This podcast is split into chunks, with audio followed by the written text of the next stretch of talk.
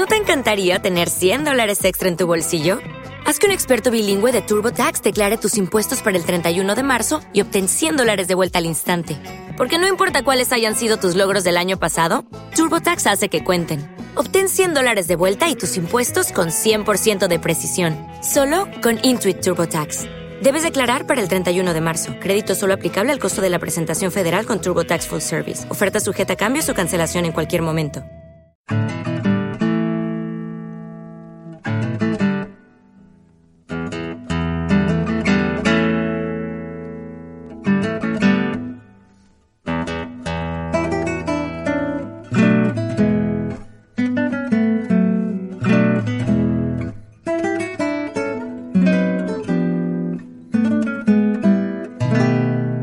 Dentro del ciclo de cuentos completos de Rodolfo Walsh, estamos leyendo este cuento que se llama Transposición de jugadas. Y entramos en la segunda parte. Hemos relatado en el capítulo anterior la primera. Dice,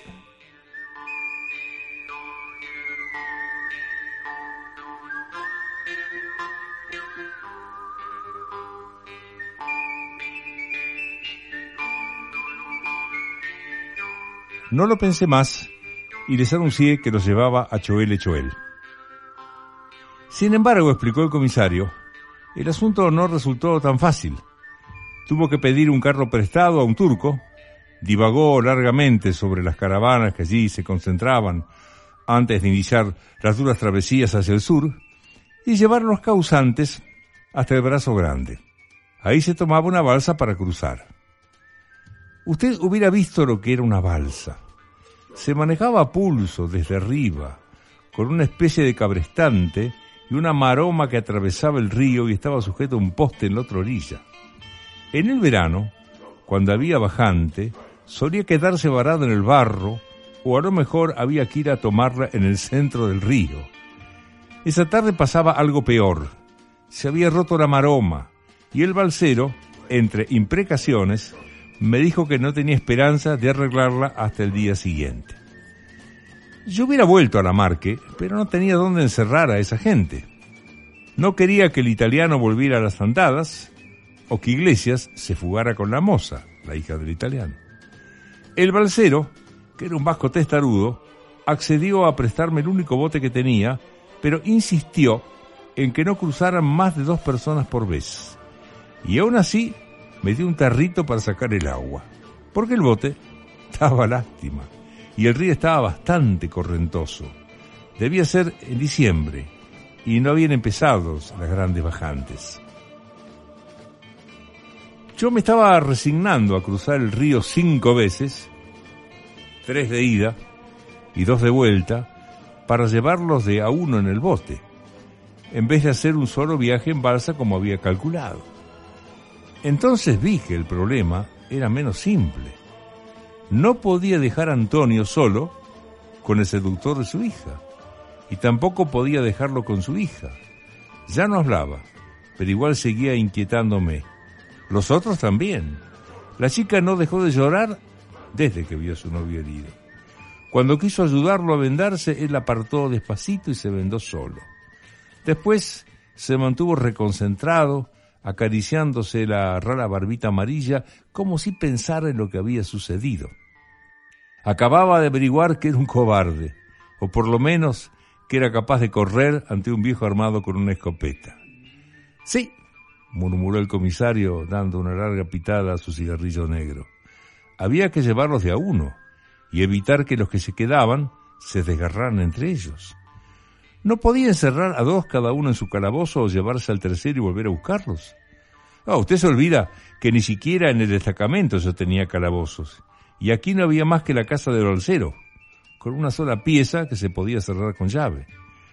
La situación se repetía en otra orilla, porque la comisaría de Choel Choel estaba a más de 20 cuadras del lugar donde yo iba a atracar con el bote.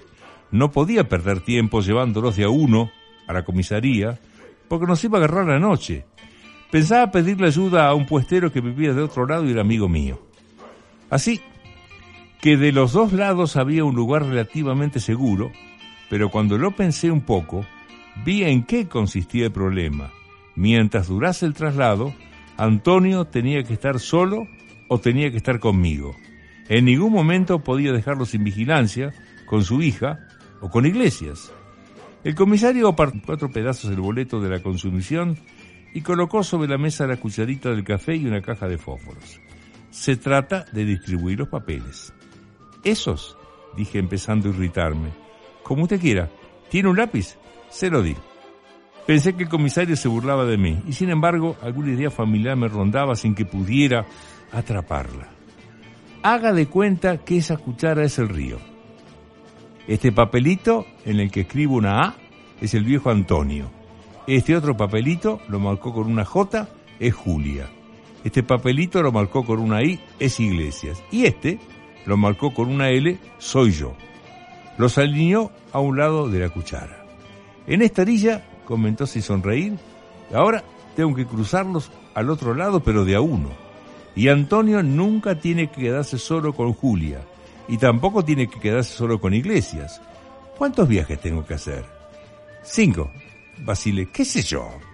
Siete, dijo y empezó a embarcar los papelitos en la caja de fósforos y a mover la caja por encima de la cuchara. Cruzo al viejo. Uno. Vuelvo. Dos. Llevo iglesias. Tres. Y entonces ya tiene que dejar a los dos hombres juntos. Y uno mata al otro. No. Porque ahí está todo el truco. En el cuarto viaje, que de regreso a la isla, me traigo de vuelta al viejo y dejo a Iglesia solo en tierra firme. En el quinto llevo a la hija. El sexto es de regreso y lo hago solo.